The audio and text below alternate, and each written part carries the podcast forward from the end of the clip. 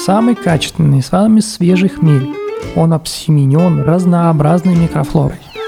Точка дозации, время дозации, точность введения – все имеет значение. Люди иногда принимают неправильное решение. Я, бывает, какую-нибудь ерунду делаю.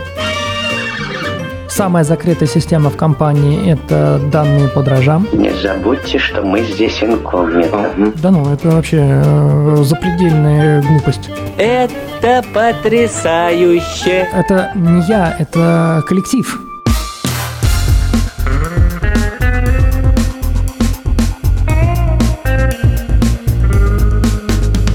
Два пива, пожалуйста. Всем привет, я Олег Короткий, журналист и домашний пивовар. Вы слушаете подкаст «Два пива, пожалуйста», подкаст о пиве, технологиях его производства и культуре его потребления. Если вам нет 18 лет, немедленно выключайте, эта история не для вас. Спонсор второго сезона компания Zip Service, она импортирует в Россию сырье для пивоварения и строит заводы европейского бренда ZipTech под ключ, а герой этого выпуска Дмитрий Афонин, директор по инновациям и исследованиям региона Восточная Европа пивоваренной компании «Балтика». Правильно.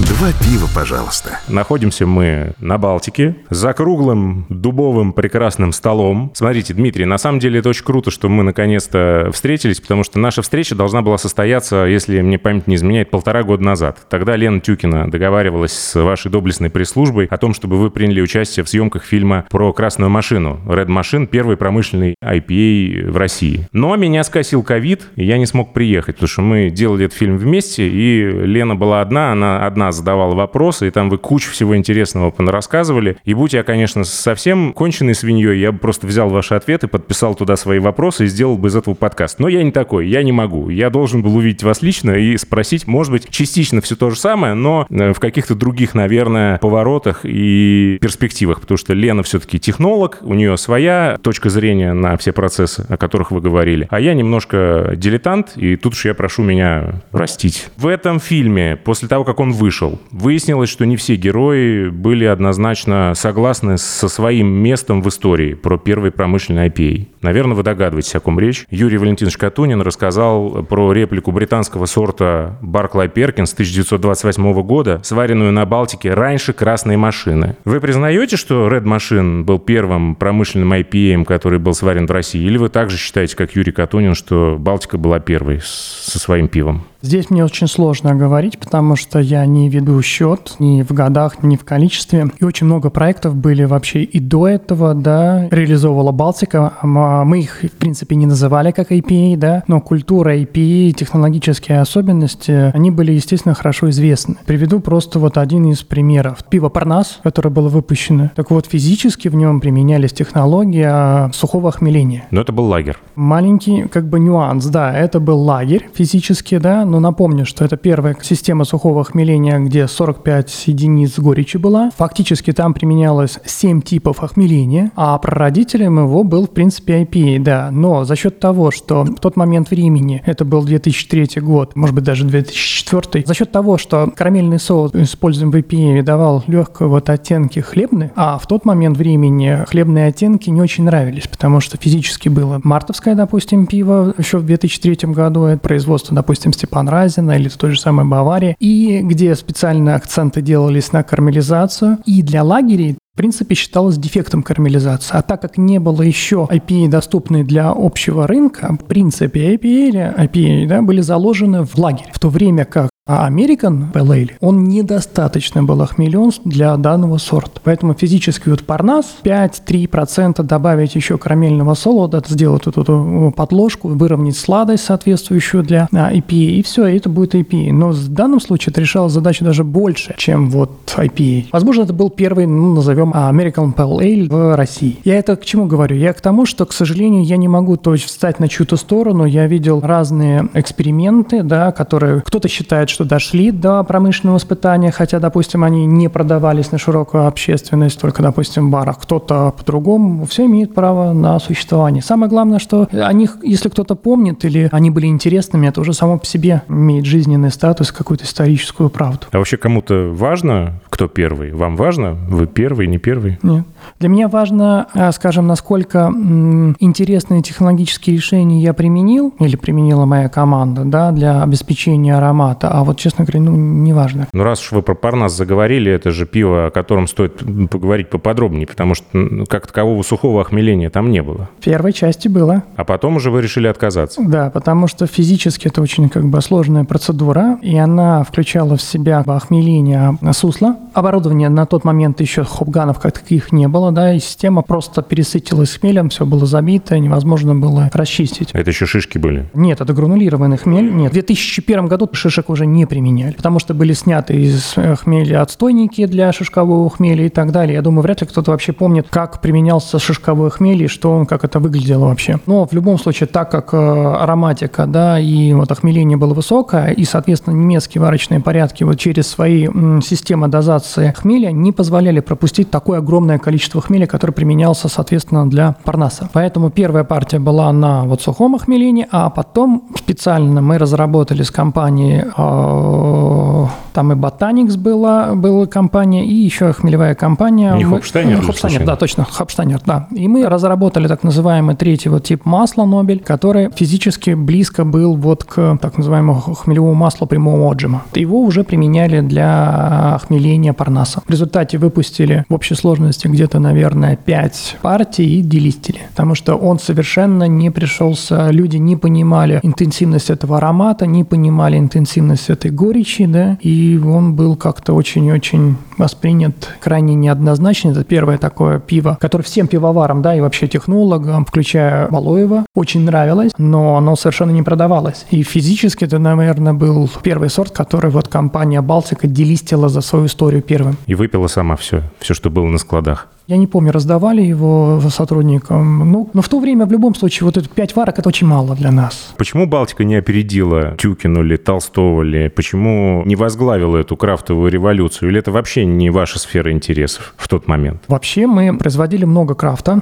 экспериментального крафта, да, Мгм. тестировали на наших потребителях, причем не просто потребителях, а собирали большие актовые залы, день поставщиков было, и демонстрировали эти сорта пива. И собирали, а опрашивали, так еще не было таких вот красивых маркетинговых исследований с хорошей подобранной статистикой, это с с правильными выборками, еще такое, в то время это ничего не было. И мы физически, да, производили пиво реально в промышленных условиях и раздавали это пиво нашим партнерам. И это не какие-то там 50, это 300, 500 человек. Более того, вот когда у нас был свой оздоровительный комплекс, мы производили пиво, э, выставляли их в холодильник, привозили сотрудников и, соответственно, вот выпиваете. Вот ИПА, Оздоравливали. оздоравливали и смотрели по количеству бутылок, сколько из холодильника было взято. Для нас это были вот такими вот простыми условно критериями. И мы каждый раз видели, что ну, не пользуется популярностью и не сформировался потребитель для потребления вот ИПА или более сложных даже сортов, чем, допустим, ИПА, потому что мы и в тот момент времени, вот, допустим, безалкогольку выпускали, а никто не знает, а в 2003 году мы сделали так называемую вот бархатную безалкогольку, ржаном экстракте, безалкогольное пиво, черное, темное, как портер, тоже продемонстрировали, но как-то вот неоднозначно. А очень плотное, очень вкусное, ну, типа нету спирта, если для Балтики обычные нулевки как-то воспринимается более-менее, то вот для темного такого портера безалкогольного это перебор. И не выпустили тоже. Хотя эти эксперименты были. Были эксперименты с браживанием сока. Физически мы доходили до 60%, когда не было еще серьезного ограничения государственного, да. Это уже почти там- виноделие.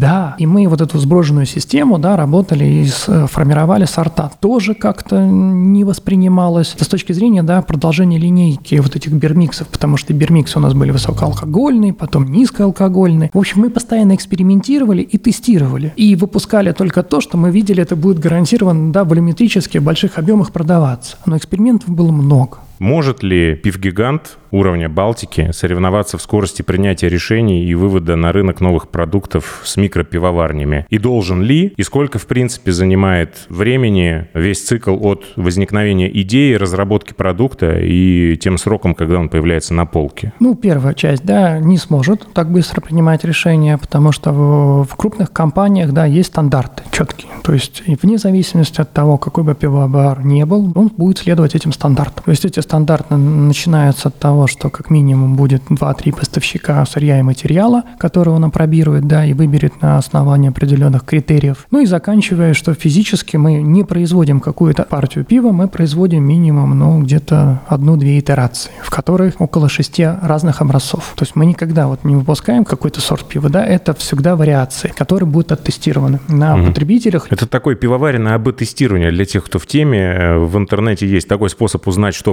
понравится людям. Вы, видимо, тогда по тому образцу, который будет наиболее востребован, который соберет больше положительных отзывов, примите решение о том, что вот этот вариант пойдет дальше в производство. Да, и с учетом того, что решения да, в крупной компании принимают не на 50%, даже не на 40% пивовара, это принимает целый коллектив. Это и маркетологи, и, соответственно, продажи. И в ситуациях, когда нельзя принять однозначное решение, сразу же идем к потребителю. Потребительские тесты занимают только два месяца. Поэтому, естественно, ни о какой тут скорости, как вот с малыми пиварами, мы не можем говорить, потому что в малом пивоварении фактически пивовар принимает решение. Он может взять понравившееся ему сырье, которое вот ему нравится, допустим, ему даже неудобно привозить, но оно ему нравится. И, соответственно, попасть даже с первой итерации, с первой варки, да, то есть не оптимизировав ее, фактически, ну, за месяц он сделает. Причем параллельно создавая уже этикетку, придумывая какое-то название и так далее. В крупных компаниях зачастую это, ну, так невозможно. Название должно проверить юристы на различные патентные правообладания и так далее. То есть все решение должно быть проверено досконально точно. И, естественно, с точки зрения даже принятия решений информационных, да, технологий и так далее, это никак не может быть меньше там трех месяцев. Как, например, красная машина. Чего нельзя Толстову, можно Балтике, потому что договорились с Федерацией хоккея. Ну, да.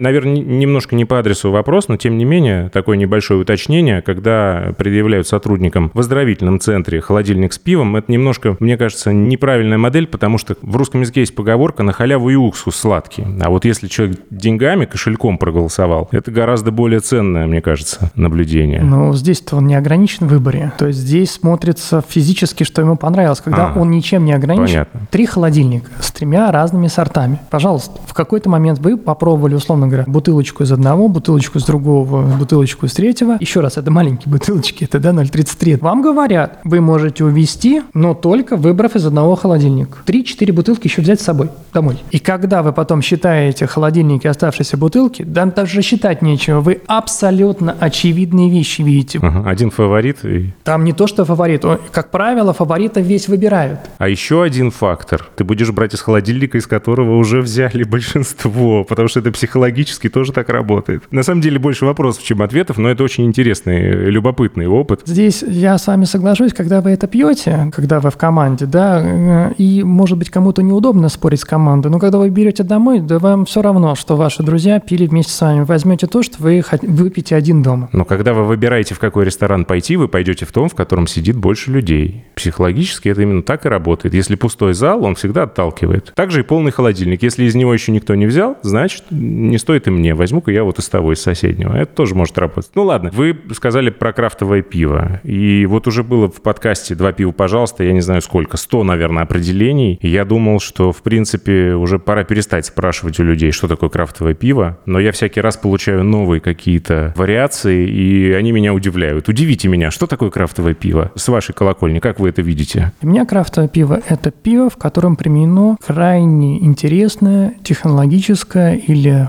фруктовое или даже гастрономическое решение. И поэтому я не склонен к тому, что крафтовое пиво могут произвести только, допустим, маленькие пивоварни по объемам, да, либо их еще называют там ремесленные, и, соответственно, не могут, допустим, произвести большие гиганты. Некоторые гиганты производят уникальные сорта для определенного рынка, которые практически недосягаемости для производства крафтовых пивоварен, потому что используют определенный уровень технологий, который вообще ни у кого еще нет. И этот вот аспект, это та уникальность, уникальность, да, неважно, технологическая, гастрономическая идея а, с точки зрения а, технологического решения рецептурного, это вот то, что, в принципе, да, недоступно для широкого пивоварения на текущий момент времени. Вот лично для меня. Интересно. Ждать кисляков от Балтики? Томатного гоза, я не знаю. Ну, во-первых, Горьковская пивоварня их производит, томатный гоза, да, да, это считается, ну, как бы частью нашего Балтики, да. А кисляков не стоит ждать прямых, потому что мы работаем в зоне, напоминаю,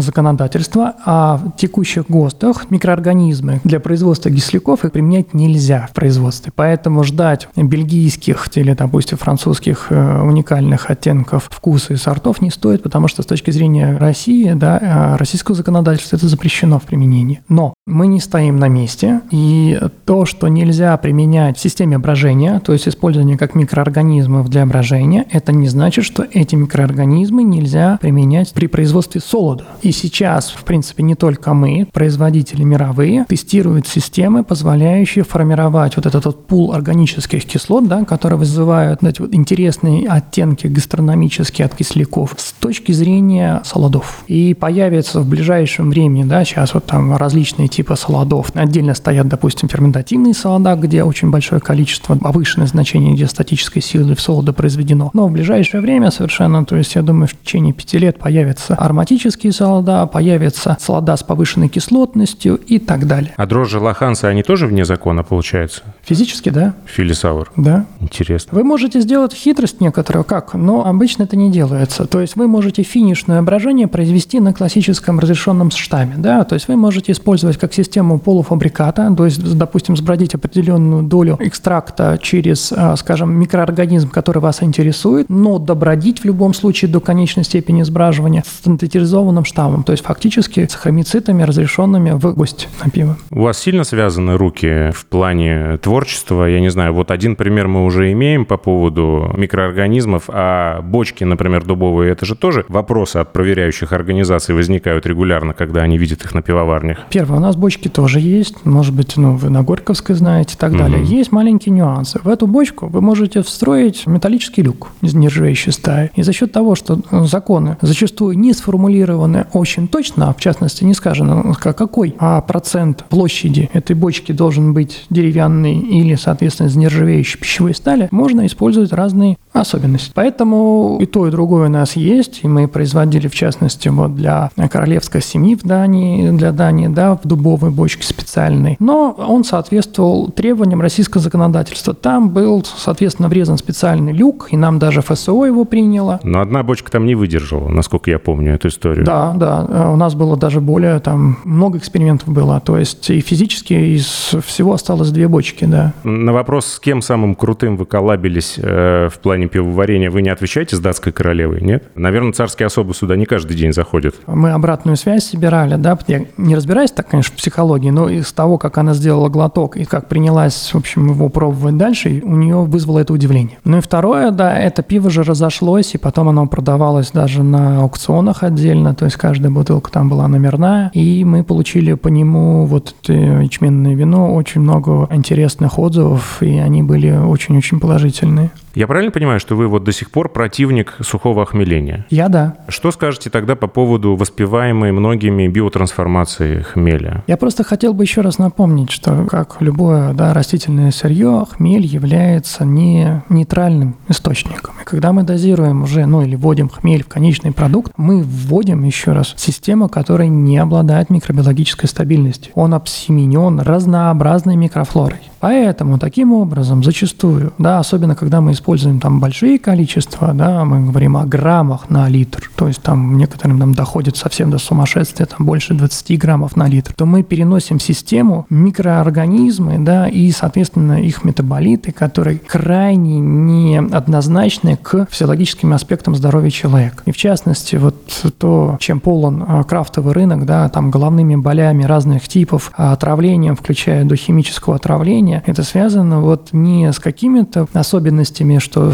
кто-то умеет, кто-то не умеет делать. Нет. Это связано с тем, насколько тебе повезет с точки зрения в процентном отношении, сколько погибло или остановлено образование микробиологической контаминации в пиво за счет привнесенного хмеля. И более того, скажу, я не раз отравлялся от пива сухого хмеления, потому что ну, экспериментировал много, ну, вот, и на стороннем пиве и так далее, потому что мне крайне нравятся оттенки аромата, которые дает, к сожалению, пока сейчас только вот использование сухого охмеления. Но ничего не стоит на месте, и физически вот компания Cardbank запатентована, разработана технология сухого охмеления, использующая гравитационный удар. Гравитационный удар, соответственно, одновременно позволяет производить сухое охмеление, и за счет того, что образуется микровзрыв, да, физической с температурой выше 124 градусов в момент задачи, то есть происходит автоматическая пастеризация еще пива. Поэтому все решено. И так работает большое производство, да, и ответственность перед потребителем. То есть тогда, когда мы знаем, что будет пиво конечно обсеменено, что даже если это впрямую не определяется, но крупная компания никогда не пойдет на какой-то такой вот риск, не с точки концентрации, и будет искать решение до тех пор, пока его не найдет. Кстати говоря, про риск и про печальные последствия. Я люблю тоже спрашивать э, героев этого подкаста о том, какую максимальную партию пива приходилось сливать в канализацию. Сегодня нам провели экскурсию по производству, и мы видели там ЦКТ объемом, извините, если я ошибаюсь, 350. Да, и 500 есть. Бывало ли такое, что такая большая емкость шла вся в утиль? Такой большой нет, но чуть поменьше. Вот есть фарфасное отделение, там, соответственно, 2000 гектолитров, да. Вот такой я наблюдал один раз, да, слив такой системы. За 20 лет производство сильно поменялось, и понятно, что в начале 2000-х главной проблемой была проблема сохранности э, продукта, и вы ее решали всеми силами. Можете рассказать, как за 20 лет изменилось производство с технологической точки зрения, как вы уходили от лагерного старого отделения и внедряли вот все то, что я сегодня увидел? Старт осуществлялся, да, с ну, вот Балтики. Это стандартные э, чешские порядки, мы, наверное, видели вот эти вот медные. Это стандартный лагерь, даже были открыты еще емкости, принятые по ГОСТу стандарт пивоварения. То есть, с чего начиналась Балтика? Соответственно, с приходом Балоева, да, у нас э, за стандарт был взят немецкий пивоварение. Сначала внедрение шло с дрожжевых сборников, то есть поставлены были системы, обеспечивающие микробиологическое состояние дрожжей, ну, по классике. А следующим за дрожжевыми сборниками, ну или практически там параллельно с небольшим отставанием, была приобретена э, станция чистой культуры дрожжей. То есть это система, которая позволяет фактически все вести уже однозначно, хотя бы с точки зрения вот лабораторной пробирки, да, дрожжи абсолютно чистые и задавать гарантированно чистые дрожжи, гомогенный штамм в производство. Дрожжевые сборники это могли хранить. И вне зависимости от того, что да, еще не соответствовали вот стандартам э, по э, микробиологической характеристике, вот первые ЦКТ, то есть они были такие комбинированные, уж тем более лагерь и так далее. Но это уже позволило обеспечить минимум 3 месяца срок годности пива. Мы наблюдали это с точки зрения э, естественного старения пива, ну, шкафу стойкости, да, и контроля. То есть в какой-то момент времени Балтика, это было до 2000-х годов, мы уже ставили 3 месяца срок годности пива. Но за счет того, что, соответственно, все-таки еще сохранялось а, взаимодействие пива в ЦКТ да, с атмосферным давлением, следующий этап, а, ну и, соответственно, с воздухом, который контаминирован разнообразными микрофлорой, то есть выше трех месяцев забраться с точки зрения срока годности практически не представляло возможности. И даже если мы в каких-то сортах это гарантировали, это не а, включало в себя 100% партий. Это было больше такой уже маркетологической фишкой. Поэтому следующим вот этапом реновации производства это, соответственно, приобретение цилиндра конических танков, то есть где брожение, дображивание производится в одной емкости без каких-либо перекачек. То есть вы спустили сусло, да, стерильное, потому что ну, в любом случае до процессов аэрации оно стерильно. То есть при аэрации возможны какие-то нюансы, но физически вот если вы в ЦКТ, в цилиндр-конический танк, где будет происходить брожение, спустили стерильное сусло, задали стерильные дрожжи, у вас в конце процесса брожения все, будет полностью стерильная система. Эта система сама по себе без каких-либо дополнительных ухищрений уже 6 месяцев в любом случае простоит. night. Все, гарантия продукта. Единственное, что это пиво, которое э, с охмелением без изомеризованных экстрактов. Имеется в виду вот пиво, которое будет разливаться не в прозрачную тару. Прозрачную тару, то есть она будет храниться где-то, ну, порядка без дополнительных мероприятий, ну, максимум 4 месяца. Стандартный лагерь в понимании классического немецкого пивоварения, то есть само по себе, это 6 месяцев. А в дальнейшем пошло реновация варочных порядков и системы, в частности, аэрации. Появилась мембранная система аэрации, где предварительная очистка воздуха. Воздух уже применялся при повышенном давлении, то есть физически препятствующих возможной любой там, точке контаминации или образования точки росы, при котором, соответственно, ну, возможно хоть какой-то малейший уровень заражения. Таким образом, мы отрегулировали до бродильного деления всю стабильность продукта, и конечным этапом было фильтрационное отделение. Все фильтрационные отделения были оснащены специальными фильтрами, то есть это так называемые обесплаживающие фильтры, как вот, допустим, кизельгуровая фильтрация, практически близкий картон по свойствам, только там не намывается, соответственно, кизельгур, а остается просто мембрана. И, соответственно, обеспечение значения этой мембраны от 0,5 до 0,8 микрометров позволяет фактически 99% всех известных вредителей пива снять да, дополнительной финишной фильтрации. Таким образом, мы получаем гарантированную систему с точки зрения биологической активности и так далее 9 месяцев. Но возникает следующий очень важный аспект. Больше 9 месяцев получить стабильность пива невозможно. Почему? Потому что дрожжик выделяет в среду специальные коферменты, которые им нужны для жизнедеятельности. И эти коферменты уже выступают в роли окислителей готового продукта. То есть они никуда не изымаются. Это очень низкомолекулярные соединения, которые потом приводят к повышенным а, скорости старения. И вот для того, чтобы обеспечить больший срок годности, пиво пастеризуют. И здесь уже включились специальные системы, в частности, Альфа-Лаваль. Компания Альфа-Лаваль имела огромный опыт работы вот с молочной промышленностью. Там очень серьезные требования к пастеризации. Как только мы заменили все системы на Альфа-Лаваль, пастеризация и Кронос и так далее, физически мы могли уже гарантировать сохранность пива некоторым сортам до 12 месяцев. И более того, у нас были физические эксперименты в течение реального срока годности. Мы вскрывали пиво трех и даже пятилетнего цикла. И следов, соответственно, микробиологического влияния на продукт не было. Вы когда-то говорили, что э, мини-пивоварня даст фору в плане оснащения большому производству. Это Да. так и есть? Такое возможно. И сейчас там тоже самое крутое современное оборудование. У нас да. А как вы решаете проблему масштабов? Вот я просто слышал неоднократно от ваших коллег э, совершенно разных э, одно и то же мнение, что простым математическим умножением это не решается история. Да, конечно, да. Смысл заключается в следующем. Ну, первое, самое простое, это итерация просто масштабирования. То есть это достаточно уже большое имеет значение, но следующим включается так называемая гидродинамика. Вы должны все, вот линию от момента, где первый возникает насос, до первого ответвления, да, когда труба любая имеет изгиб, там возникает уже напряжение. И вот, вот это вот напряжение нужно измерять. Измерив его, вы, перенеся дополнительными гидродинамическими ухищрениями, то есть дополнительными клапанами, либо, соответственно, специальной системы редукторов, вы к точке, где вы хотите наблюдать процесс, привели уже всю физико-химическую систему к подобию. У вас подобен объем, у вас подобен гидростатическое напряжение в системе. Таким образом, степень физико-химического воздействия на какую-то вот точку процесса будет одинакова как в большом производстве, так и у нас. И остается отбалансировать, соответственно, только вот процент ввода сырья, точность его управления и плюс э, учесть вот гидродинамику столба в ЦКТ, потому что все-таки там огромная да, высота а, столба жидкости, и даже если мы создаем избыточное давление газовое, это все равно не прямая аддиативная функция гидростатики и, соответственно, газового давления. Это решается за счет, может быть, видели, у нас кварцевое стекло стоит, и вот с точки зрения этого кварцевого стекла, чтобы напряжение создавалось в определенном объеме брожения, мы регулируем еще нормой задачи дрожжей. И физически таким образом к концу брожения мы имеем впрямую, мы считали, а, и специально даже проект был годовой, мы считали а, более 120 соединением, да, хроматографическим соединением, воспроизведения а, результатов. Мы получили 87% воспроизведений. Да, это не 100 и не больше, но 87. Если вот так вот впрямую говорить, то обычно в производстве от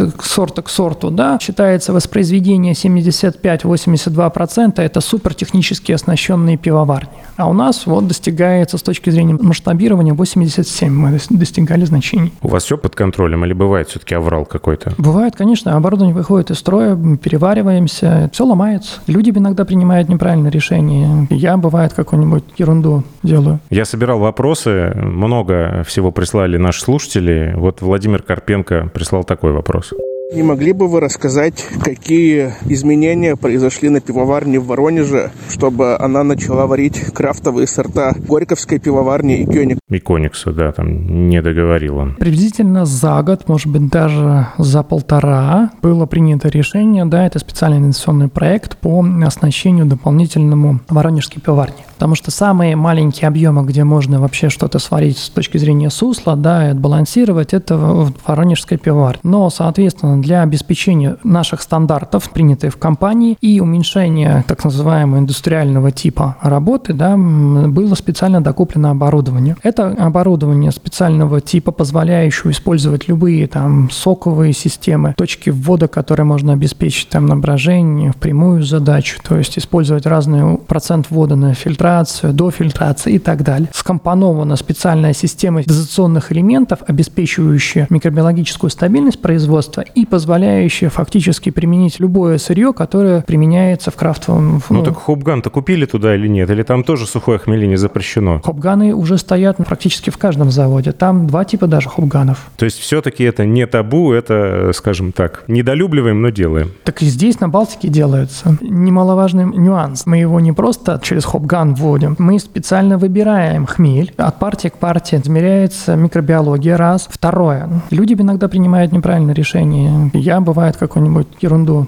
делаю. Мы его вводим тогда, когда дрожжи обладают максимальной жизнеспособностью и способны подавить микрофлору, которая попадает с хмелем. У нас не одна точка ввода, у нас минимум две точки ввода на сухого хмеления. Первое, в момент максимальной активности дрожжей для ингибирования микрофлоры, которая приходит с хмелем. И вторая точка – это близко к точке, соответственно, сахарической точке, где сформировался повышенное содержание этанола, да, с точки зрения угнетения той же самой микрофлоры, и высших спиртов для максимального перевода ароматических веществ масел из хмеля передачи в пиво. Таким образом, мы еще контролируем дозацию дозацию. Если обычно такой уровень достигается, вот, допустим, 5-6 грамм на литр хмеля, то за счет двух точек дозации и принятия вот этого поиска изохорической точки, она дает возможность сократить хмель до 2 грамм или там до 3 грамм. То есть физически еще микробиологическую нагрузку мы можем снизить в два раза за счет уменьшения концентрации. Это за счет измерений, прямого измерения каждого конкретного случая. Это первый момент. Второй момент, как я сказал, у нас все-таки рейтинг фильтрации крафтовые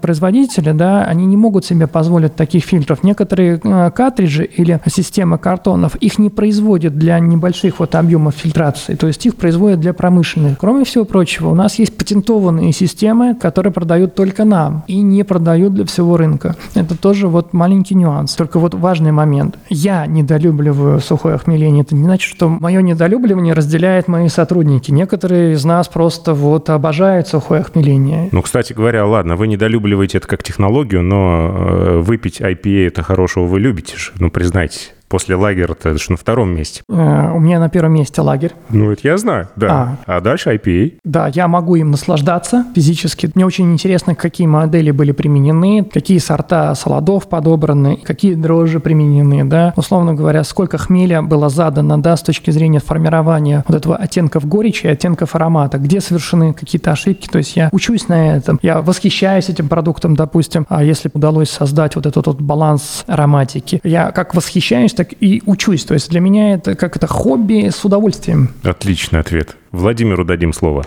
когда Балтика выпустит качественный West Coast IPA, тем самым заткнет МПК за пояс. Я даже не знаю, что здесь важнее, качественный West Coast или заткнуть МПК за пояс. С чего начнете? Ну, заткнуть кого-то за пояс или выиграть у кого-то. Все-таки мы в отношении правильного пива прислушиваемся к потребителям впрямую. Но только, к сожалению или к счастью, спрашиваем не конкретного человека, а все-таки там эти выборки, ну, не меньше ста человек. Их предварительно отбирает это потребители, соответственно, ИПы и так далее. И они говорят свое решение. То есть физически сорта, которые мы выпускаем под нашими фамилиями, это сорта, которые так или иначе прошли одобрение у потребителя. Ключевое слово за потребителем. И даже если бы я что-то хотел сделать такое, что вот мне кажется однозначно важным, интересным, это я сделать не смогу. Понятно. Связан по рукам и ногам потребителем, который еще не выразил свое явное фи в связи связи с отсутствием качественного West Coast IPA от пивоваренной компании «Балтика». Второе, все-таки качественный West Coast IPA, он больше связан со свежим хмелем.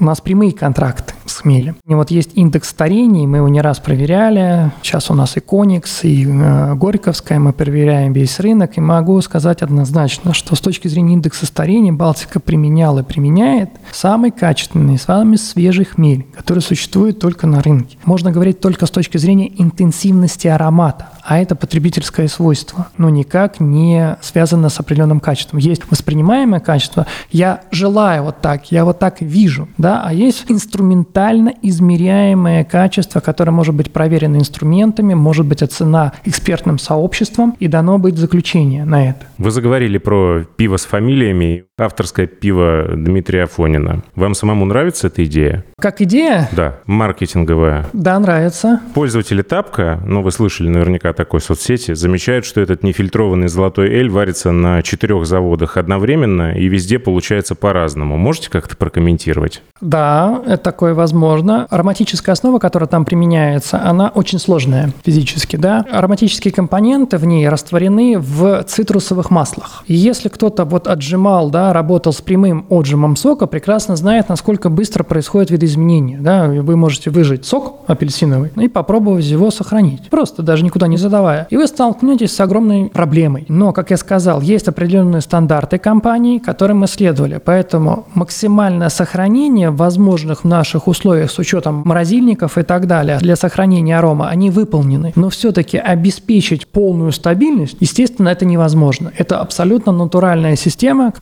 которой ароматическая часть формирования сорта растворяется в цитрусовом масле. И это очень сложно поддержать стабильным. Она очень дружелюбна к пиву, назовем это так, поэтому дружит со всеми различными компонентами, которые присутствуют в пиве. Поэтому точка дозации, время дозации, точность введения, все имеет значение. Ну и плюс сама композиция, она очень нестабильная. Поэтому да, это возможно. Вы как автор следите за тем, что получается, и можете сейчас посоветовать, какое пиво с какого завода вкуснее? Просто там спор в тапке, я хочу, чтобы вы тоже высказались. Мне претензии так поступают достаточно часто. В то же время я перепроверял с точки зрения людей проблемные партии, но я прям уж так вот не находил каких-то вот существенных отличий. По каким сортам скучаете из того, что вам уже удалось сварить? Нет ли планов снова запустить в тираж, я не знаю, юбилейное, парнас уже упомянутый сегодня, еще что-нибудь вкусненькое? По многим сортам скучаю, да, но, как я сказал, от меня здесь ничего не зависит. В компании это зависит от потребителя. Я приведу пример. Мы многие из тех сортов, по которым я скучал, реанимировали, в частности, в свое время. И десятку делали повторно, миндальное пиво. Мы делали медовое, но оно не шло. Маркетинг тестировал на рынке, отдельно регионы даже выбирались, не Санкт-Петербург, допустим. И, в принципе, вот такого отклика, который оно имело когда-то, оно не имело. Мы сейчас шли вдоль длинного-длинного стеллажа с разными э, бутылками и банками, и я там аж чуть слезу не пустил. Олд Бобби, Эль там был такой прекрасный у вас когда-то. Про Парнас уже говорили, ладно, еще какие-то вещи. Ну, э, на самом деле много было удачных историй. Конечно, безумно обидно, что нет возможности, и мы ждем какого-то там голоса большинства, которое должно высказаться для того, чтобы это все возродить. А может быть, попробовать в маленьких масштабах? У вас же есть теперь партнеры, та же упомянутая Горьковская или Коникс, кто взял бы эту рецептуру и выпустил не 850 тысяч тонн там, а чуть меньше, но вот для себя, для души. Ну,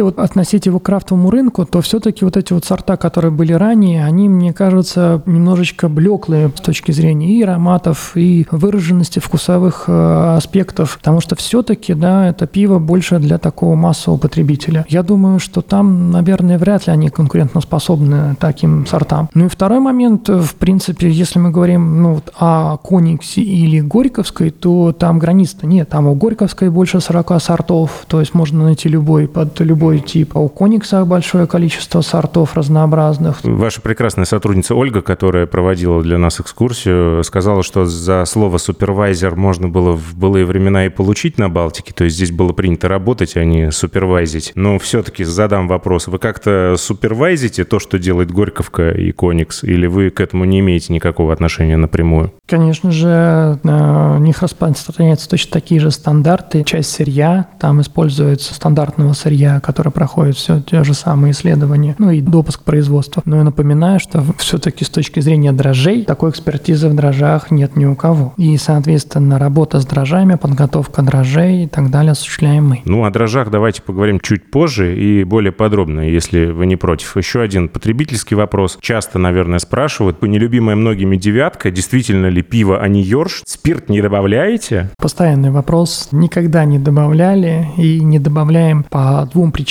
Добавлять спирт – это просто, ну, мягко говоря, дорого. Это все удорожание процесса. Зачем нам чужой спирт? Просто это с точки зрения экономики всего и вся, если мы сами можем получить. Это первый момент. Второй момент, если, соответственно, в пиво добавить э, спирт, первое, пиво мутнеет, нарушается коллоидная стабильность, физически дестабилизирует любую ту ароматическую систему, которая там сформирована. Это абсолютно логичные технологические мероприятия, которые как минимум уменьшают срок годности продукта. Вот как минимум. И блеска пива точно никакого не будет при добавлении спирта. И многие пивовары знают, или люди, интересующиеся немного анализами в пиво, есть так называемая проверка коллоидной стабилизации пива, да, ее называют там холодная дымка и так далее. Это тестирование пива, при добавлении э, которого с разными ингредиентами, ну там растворитель является спирт, который показывает стабильность, потому что спирт при добавлении в пиво вызывает дестабилизацию полностью по всем компонентам. Это делать нет ни одного, ни одного логического или какого-то аргумента технологического, чтобы это сделать. Поэтому его никто не добавляет, не только Балтик, его никто из производителей пива не добавляет. А вы же безалкогольное пиво делаете путем молекулярной мембраны, я ничего не путаю, так это называется. Спирт-то вы из него вытаскиваете, куда девать-то его? Да, этот спирт... Вот в девятку как раз. Пассианс сошелся. Да, но если вы материальный баланс составите, то столько нулевки мы не производим, чтобы произвести столько девятки. Напоминаю, что в девятке, да, минимум, а, соответственно, мы должны обеспечить спирт 8, да, процентов, в то время как из тройки, с которой мы производили единственное, да, Балтику 0 с помощью мембранной технологии, мы изымаем не 5 процентов исходно, а он осуществляется последовательно физически, который как-то, допустим, можно было вернуть в производство, это всего 3 процента. И по объемам, ну, никак не сойдется, то есть нам где-то еще придется брать спирт, да. А куда девается вот этот спирт, который из нулевки? Он просто выпаривается в атмосферу. Ну, наверное, знаете, когда спирт испаряется, он автоматически охлаждает систему. Водяной пар разогревает систему, подается Балтика-3, в Балтику-3 попадает пар. Сначала возникает упругий пар, изменение парциального давления в хедспейсе, удаление, соответственно, первичного алкоголя, и дальше он поступает в мембраны. Достигается снятие условия равновесия, и мы таким образом можем снять алкоголь ниже, соответственно, 0,2% из алкогольного пива. И это еще раз повторно возвращается в колонну. То есть колонна испытывает некоторые динамические нагрузки по температуре. А за счет того, что спирт испаряет, да, и, соответственно, теряет энергию, получается охлаждение, мы компенсируем ту часть, которую нам нужно охладить, и так бы мы подводили бы энергию к охлаждению за счет испарения спирта. Но все равно не нужен. А он испаряется, охлаждая определенную часть вот выпарной колонны. Это первый момент. А второе, за счет того, что он испаряется, образуется купол, который препятствует, соответственно, контаминации помещения спиртовой. Таким образом, мы убиваем двух зайцев. Первое. Энергия, которая расходуется на производство безалкогольного пива, она резко сокращается за счет сокращения энергии холода. И второе. Микробиологическая стабильность помещения. Оно огромное. Если вас ну, показывали, да, это выпарные колонны 12 метров, система, да, и, соответственно, это огромное помещение, и физически вот это вот, назовем это микробиологический купол, это значимый объем. Пивовары всегда найдут, куда, так сказать, пристроить полуфабрикат. Суть заключается в том, что возвращать его в продукт не совсем-то и выгодно, и материальный баланс все равно не сходится. Сергей Станкевич задаст вопрос. Дмитрий, здравствуйте. Существует ли вероятность, отличная от нуля, что будет переварен русский имперский стаут от Балтики? Мне сложно сказать. Если возникнет необходимость просто в любой момент. Понимаете, когда рецептура уже создана, если возникает ну, потребность, сначала он в России был, потом на экспорт. Вот у меня, да, жаловались мои друзья, и вот, кстати, он в Америке был. Если возникнет необходимость, его произведут. Пока нет такой необходимости. Да, ну... Вы рассказывали, что первое, с чем столкнулись здесь когда-то, это фильтрация портера по распоряжению да. Тимураза Казбековича Петровича Балоева. 99-й год, пиво уже сколько, лет пять, наверное, выпускалось на тот момент. Задание было э, Балоева отфильтровать. Но оно сепарировалось до этого. Да, да. Вот. Да. Как это было и чего вы добились? Вы, по-моему, рассказывали, что вы ходили по каким-то э, черным лужам. Портер – это абсолютно такой тягучая система, практически не подвергающаяся фильтрации. Сложнейший механизм фильтрации портера. И, в принципе, его кроме нас до этого никто не фильтровал. То есть его сепарировали, либо осаждали и разливали. Потому что, в принципе, считалось, что это невозможно возможно. А за счет того, что Роман Казбекович, он человек, который разбирался во всех мелочах, включая, соответственно, лабораторную практику. И когда-то он попробовал пиво, да, перед тем, как провести определенный анализ, хотя бы тот же содержание экстрактивности и спирта, его фильтруют, лабораторно фильтруют для точного определения. То есть его никто с дрожжами не работает с ним в лабораториях. И, видимо, он в какой-то момент времени попробовал вот это пиво фильтрованное, портер. И, безусловно, когда оно фильтрованное, уходят вот эти дрожжи, оно и так очень обладает большим, огромным телом. И дрожжи еще ломают разрушает это тело, потому что что-то сглаживая, что-то утаивает потребителя, потому что, ну, сорбирует часть э, вкуса богатейшего. И когда сняли дрожжи с портера, ну, вот его попробовали, да, то есть его ароматические свойства его крайне заинтересовал. То есть если попробовать портер с дрожжами, это более сглаженная система, там нет таких ароматов, как в э, фильтрованном портере. И вот потребовалось, соответственно, фильтровать портер. И первый блин комом его долго не могли отфильтровать, потому что фильтры просто умирали на нем. Росло давление в 100 раз быстрее, чем в обычных сортах пива. Фильтр фильтр может, да, работать там 12-18 часов, а когда вы пускаете на фильтр портер, вы его даже ЦКТ не можете отфильтровать, оно садится за 5 минут. Разница, да, 5 минут и 12 часов в стандартном режиме. Ну, вообще ему непостижимо, потому что вы за минуту производите, получается, допустим, 600 гектолитров в час, да, за час, а здесь вы произвели, ну, какие-то с, э, крохи. Как вы решили этот вопрос? Использовали определенные технологии брожения, подготовки сусла, выравнивания нормы задачи дрожжей. Это первая система, которой мы применили сканинг дрожжевой массы. Были приобретены специальное оборудование для подсчета дрожжевых клеток, для определения, соответственно, их морфологии. И за счет того, что мы стали точно управлять процессом брожения через дрожжи, могли через каждый час отбирать, контролировать их физиологическое состояние, их концентрацию, мы смогли осадить с помощью дрожжей в ЦКТ большую часть бруха, ну или взвешенных частиц различных, которые попадают вместе с солодом, да, потому что это высокоплотные сусла. И, соответственно, большую часть вот этих компонентов удалось осадить с дрожжами. То есть физически мы сняли механическую нагрузку, которая шла на фильтр, где-то сразу в три раза за счет точного введения дрожжей. Дальше оставалось сделать техники. Режимы сепарации были подобраны так, чтобы максимально удалять так называемые дрожжевые клетки ниже 5 микрон. То есть если механически, физически рассчитать систему на сепарации, в принципе, сепаратор не способен убрать вот эти вот вырожденные дрожжевые клетки размера менее 5 микрон. Они всегда образуются при высоком содержании спирта. То есть если спирт в пиве выше 5%, образуются вот эти вот маленькие дрожжевые клетки. Если их не убрать, они прямо попадут, соответственно, на фильтр и заблокируют систему. Были докуплены мутномеры, это специальные системы измерения дрожжевых клеток на входе и на выходе сепараторов. Математически переделаны работы сепараторов, выбраны специальные уникальные скорости, которые от разницы вот концентрации до после да, регулировали работу сепаратора. И за счет вот этих двух аспектов удалось полностью настроить систему фильтрации. И мы смогли фильтровать уже целым ЦКТ. Да, его никогда не фильтровали там целый цикл, но уже смогли отфильтровать ЦКТ даже два иногда за цикл фильтрации. И вот отсюда вот он и получился таким массовым. Фундаментальный вкус, очень интересный. Там проявилось очень много оттенков от чернослива, включая дубовых бочек. Просто уникальные оттенки. Они с течением времени становились еще богаче. И портер один из моих любимейших сортов пива с точки зрения вот такой вот сложности его производства. Интересно, это до или после описанных событий Майкл Джексон включил шестерку в книгу?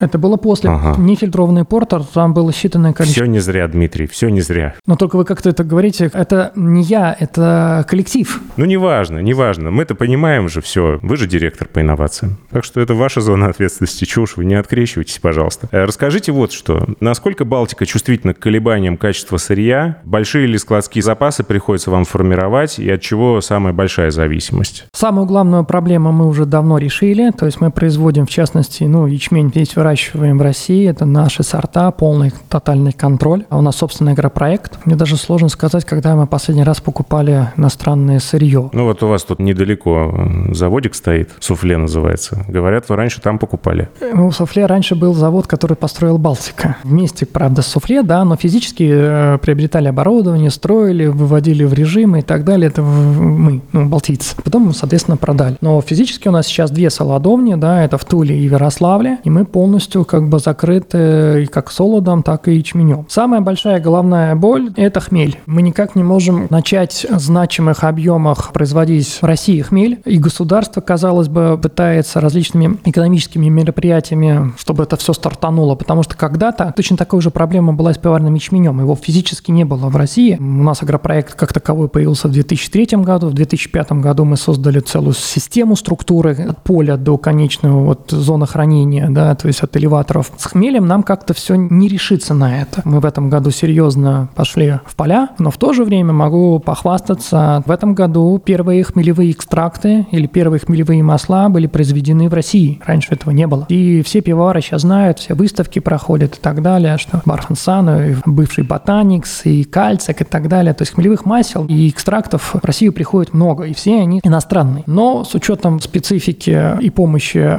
Балтики в России произведено, наконец-то, в прошлом году первые хмелевые экстракты. Я думаю, что мы не остановимся на достигнутом. Пока нет культуры и не отлажен опыт выращивания сортов хмеля, защититься от какой-то непогоды, неурожайности или низкого качества в результате этого сбора урожая, да, и получить все-таки сортовые аспекты ароматики от хмеля, можно только переработав их через экстракты. Потому что экстракты или хмелевые масла позволяют выделить ту фракцию ароматических компонентов, которые присущи определенному сорту хмеля. А по, допустим, низкому качеству качеству, тому же индексу низкого старения, либо тому же высокому обсеменению микробиологических хмеля, его взять в производство будет невозможно. Поэтому думаю, что лед тронулся, и вообще в прошлом году и в этом году планируется увеличение площади высадки хмеля. Думаю, мы выйдем на использование российского хмеля. А так, с точки зрения всех остальных материалов, процентов 60 уже локализованы в России. Российские производители и арому начали производить, собственно, уже, а не только покупать китайскую и импортную. В принципе, Кизельгур сейчас развивается, то есть старается найти технологии для производства в России, хотя вот в Армении мы запустили давным-давно завод и технологию производства Кизельгура. Мне сейчас даже сложно так сказать, какую бы технологию мы частично не организовали в России. Ваши слова, полные оптимизма, не могут не радовать, но недавно мне в руки попала книжка 1887 года со статьей Котельникова, который э, писал о хмелеводстве и пивоварении в России. Сто лет назад это было, 150 почти, и 150 лет мы до сих пор этот вопрос решить никак не можем. Но я не перестаю верить в то, что это рано или поздно произойдет. А давайте к дрожжам теперь. Ведь у вас мало того, что своя э, лаборатория, у вас еще и собственные штаммы. Расскажите, вы целиком и полностью на своем, или вы все-таки иногда нет-нет, да используете там ферментис, например, с которым когда-то работали? И второй вопрос, собственные штаммы. Вы не хотите вообще делиться как-то, ну, некрасиво в одно лицо использовать?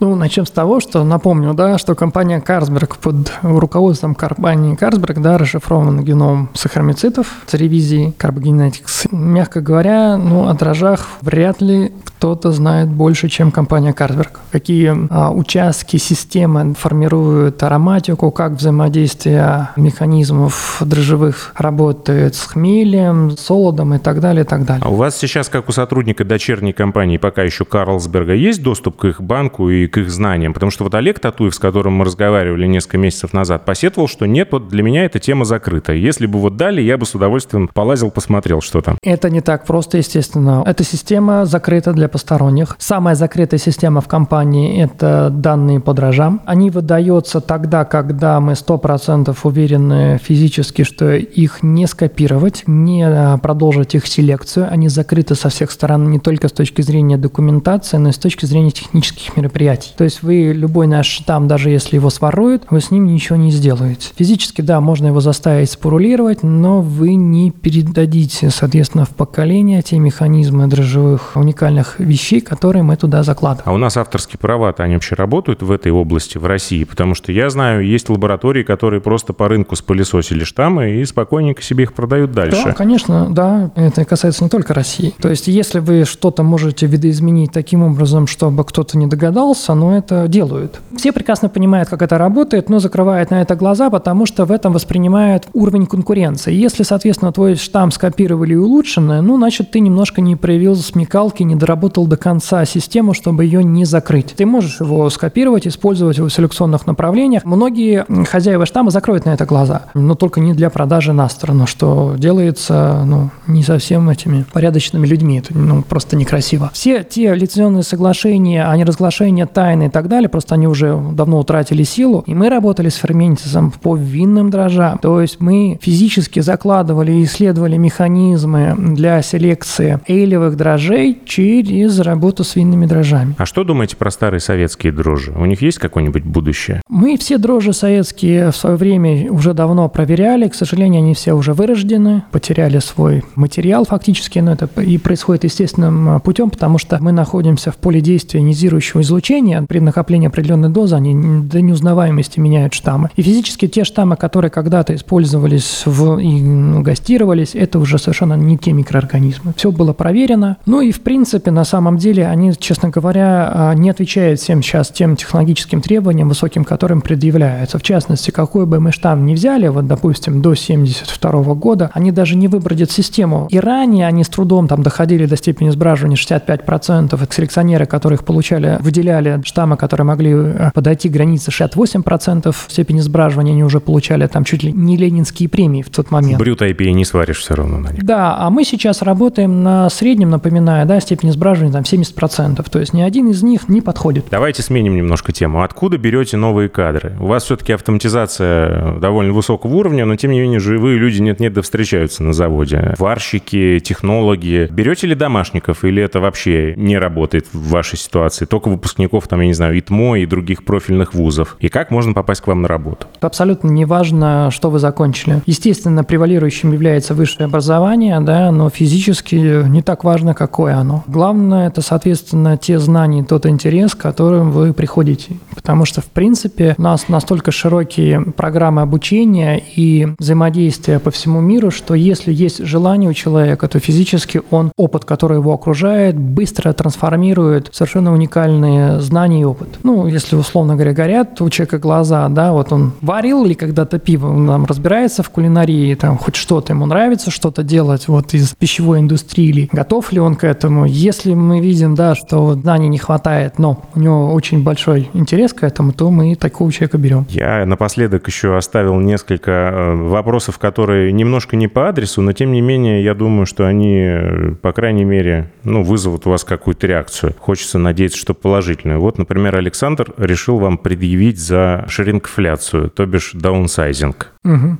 Добрый день, Дмитрий, Александр, Московская область. Скажите, пожалуйста, почему Балтика ради экономии или ради прибыли или ради каких-то других своих экономических интересов перешла на выпуск пива и других напитков в таре 0,45 литра, а то и 0,43 литра? На мой взгляд, это противоречит нашей традиции последних 70-100 лет, когда напитки массово фасовались в метрическую тару, там 0,25 литра чекушка, 0,5 литр. А вопрос именно к вам, потому что именно из-за таких пивных гигантов, как Балтика, те же подрядчики, стеклодувы и алюминщики не перенастраивают свои производственные линии на традиционный формат 0,5 для маленьких, но честных пивоваров. Выпуск пива вообще в таре 0,45 это как 9 э, яиц в упаковке или как пачка майонеза 190 граммов вместо привычных когда-то 250. Скажите, если сможете что-нибудь об этом. Спасибо. Абсолютно просто. Здесь никакого двойного дна нет. Есть акциз, есть математика. При определенных условиях объема тары и акциза на тот объем, который в таре, если вы математически произведете ряд операций, связанных, ну, перемножаете объем, который вы оттуда из тары 0,5 извлекаете, да, и умножите умножите на акциз, то абсолютно четко становится ясным, что в какой-то момент времени никакими технологическими другими мероприятиями вы не сможете экономическую изменить ситуацию, кроме как уменьшив объем в бутылке. У нас, наверное, только у Коникса есть сорта пива с себестоимостью, которая превышает стоимость акциза. На Балтике либо у других больших заводов, наверное, ну, не существует прямой продуктовой себестоимости, соответственно, рецептурной части, которая была равна равна акцизу. Поэтому отсюда возникает, что на сегодняшний момент времени стоимость акциза такова, что мы никакой стоимостью сырья, как бы чтобы мы там не придумали с точки зрения технологий, не сможем компенсировать вот эту вот долю акциза. Поэтому естественным образом, сокращая объем в бутылке, с которого мы платим акциз, мы физически экономим вот в системе общего литража. То есть бутылка, скажем, осталась сначала 0,5, потом стала, допустим, 0,48 или 0,40 46. Причем мы же никого не обманываем. Этот объем указан на этикетке. Другое дело, что да, есть аспект психологический, что это та же самая еще какая-то бутылка или выглядит она также, да. Потребитель воспринимает как 0,5. На этикетке точное количество указано. И это связано вот буквально ну, вот с такой вот простой экономической системой. А мы, ну, мы не можем работать в минус, ну, коммерческая компания. Поэтому вот, к сожалению, абсолютно простой вопрос, он математический. Посчитав, вы поймете, что есть определенная зона, при которой э, иначе мы можем так э, быстро выйти в точку э, убыточности. Стать благотворительной организацией. Вы же оздоровляете своих сотрудников. Ну, порадуйте людей, что вам стоит. Вот, например, Алексей предлагает вам налить целый бассейн. Здравствуйте, Дмитрий. Два широко известных узких кругах блогера давно обещают своим подписчикам заснять видео в бассейне Балтики. Поддержит ли ваша компания их в этом начинании? Мы могли бы сделать, нам пиво-то не жалко, но это невозможно сделать по той простой причине, что нам некуда деть этот СО2. Человек, соответственно, просто умрет от СО2. Ну, то есть это невозможно. Когда в воду вводится небольшое количество пива, с точки зрения полулисахаридов, это не совсем шугаринг получается, но физически для чего это делается пивотерапия с точки зрения ван. Крахмал, остатки которого содержатся в пиве, не все 100% переводятся его в сбраживаемые сахара, формирует оболочку, тонкую оболочку, которая является легкой шлифовальной системой. Кожа начинает реально дышать, происходит глубокая очистка. Но для этого не нужно принимать полностью бассейн с пивом. И кроме всего прочего, вы просто погибнете. Нельзя полностью из пива удалить углекислоту. И вы фактически, прыгая в бассейн с пивом, вы прыгаете в углекислоту. Но блогеры, они любят такое сначала погибнуть, а потом они все напишут. Просто в пиве он, он находится в связанном состоянии. Как только туда погружается тело, естественно, физически вот этот вот на уровне этого тела столько, сколько погрузилось, столько выделится углекислоты. И плюс еще, соответственно, спирт. Да ну, это вообще э, запредельная глупость. Эмоционально, но по существу. Это было круто, мне очень понравилось. Спасибо вам огромное, что нашли время ответить на мои вопросы. И не только мои, некоторые вопросы слушателей я все же успел э, задать. Вам спасибо за приглашение. Мне ваш ваши ну, вопросы очень понравились, причем, ну, как бы они меня немножко окунули в детство. Особенно про бассейн с пивом, да? Ну, вообще, э, обычно не вспоминаешь вот так вот. Обычно, когда по дисциплине, да, они как бы совсем в прошлое это тебе не отправляют. А когда вот такие вот общие вопросы жизненные, да, заставляют глубоко окунуться в воспоминания, и мне было сегодня даже приятно вспомнить, что мы делали в прошлом. Спонсор второго сезона – компания Zip Service. Спасибо им огромное за поддержку. Компания компания импортирует в Россию сырье для пивоварения и строит заводы европейского бренда Ziptec под ключ. А герой этого выпуска Дмитрий Афонин, директор по инновациям и исследованиям региона Восточной Европы пивоваренной компании «Балтика». Я Олег Короткий, журналист и домашний пивовар. Всем спасибо. Всем пока. До свидания. Два пива, пожалуйста.